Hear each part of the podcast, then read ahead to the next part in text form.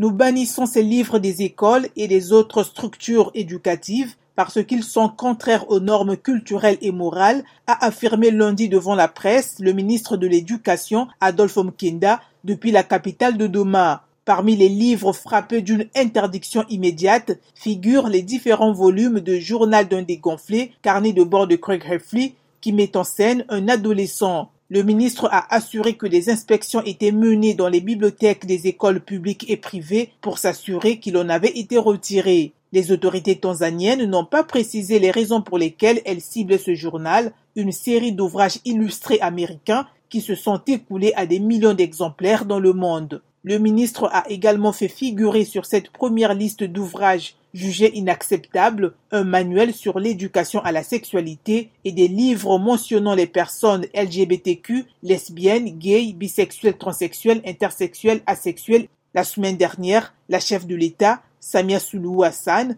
avait appelé les leaders étudiants à se méfier des cultures importées de l'étranger. En Tanzanie, l'homosexualité est punie d'une peine minimale de 30 ans pouvant aller jusqu'à la prison à perpétuité.